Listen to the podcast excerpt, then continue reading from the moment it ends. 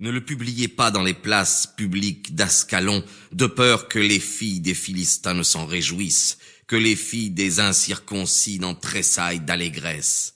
Montagne de Gelboé, que la rosée et la pluie ne tombent jamais sur vous, qu'il n'y ait point sur vous de champs à prémices, parce que c'est là qu'a été jeté le bouclier des héros et le bouclier de Saül, comme s'il n'eût point été sacré de l'huile sainte.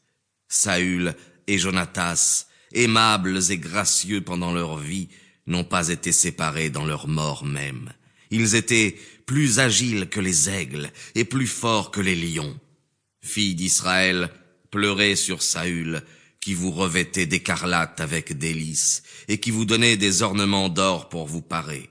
Comment les forts sont-ils tombés dans le combat? Comment Jonatas a-t-il été tué sur vos montagnes? Je suis dans la douleur à cause de toi, Jonatas mon frère, si beau, digne d'être aimé d'un amour plus grand que celui qu'on a pour les femmes. Je t'aimais comme une mère aime son fils unique. Comment les forts sont-ils tombés Comment les armes de guerre ont-elles péri?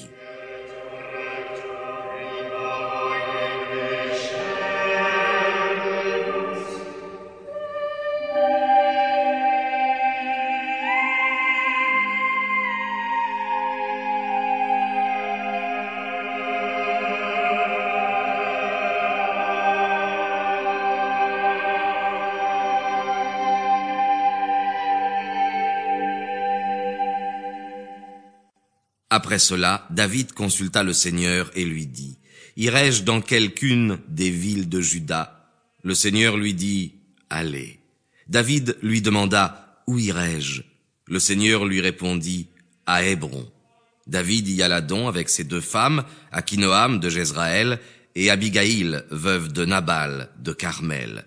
David y mena aussi les gens qui étaient avec lui, Chacun vint avec sa famille, et ils demeurèrent dans les villes d'Hébron. Alors les hommes de la tribu de Juda vinrent à Hébron, et y oignirent David, afin qu'il régnât sur la maison de Juda.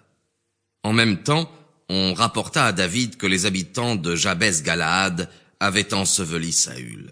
Et il leur envoya des messagers et il leur fit dire, Soyez bénis du Seigneur, vous qui avez usé de cette humanité envers Saül, votre Seigneur, et qui l'avez enseveli. Le Seigneur vous le rendra bientôt, selon sa miséricorde et sa vérité, et moi aussi je vous récompenserai de cette action que vous avez faite. Ne vous laissez point abattre, et soyez des hommes de cœur, car bien que Saül, votre roi, soit mort, Néanmoins, la maison de Juda m'a sacré pour être son roi.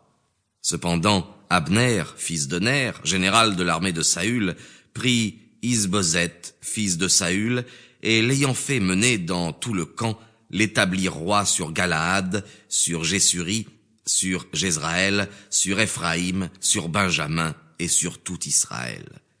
Isbozet, fils de Saül, avait quarante ans lorsqu'il commença à régner sur Israël, et il régna deux ans. La maison de Juda suivait seul David. Et David demeura à Hébron sept ans et demi, n'étant roi que de la tribu de Juda. Alors Abner, fils de Ner, sortit de son camp et vint à Gabaon avec les gens d'Isbozet, fils de Saül. Joab, fils de Sarvia, marcha contre lui avec les troupes de David, et ils se rencontrèrent près de la piscine de Gabaon. Les armées s'étant approchées, s'arrêtèrent l'une devant l'autre. L'une était d'un côté de la piscine et l'autre de l'autre. Alors Abner dit à Joab que quelques jeunes gens s'avancent et qu'ils s'exercent devant nous. Joab répondit qu'ils s'avancent. Aussitôt, douze hommes de Benjamin du côté d'Isbozet, fils de Saül, se levèrent et se présentèrent. Il en vint aussi douze du côté de David. Et chacun d'eux, ayant pris par la tête celui qui se présenta devant lui, ils se passèrent tous l'épée au travers du corps, et tombèrent morts tous ensemble. Et ce lieu s'appela le champ des vaillants à Gabaon. Il se donna aussitôt un rude combat, et Abner fut défait avec ceux d'Israël par les troupes de David. Or, les trois fils de Sarvia, Joab, Abisaï et Azaël étaient là. Azaël était extrêmement agi.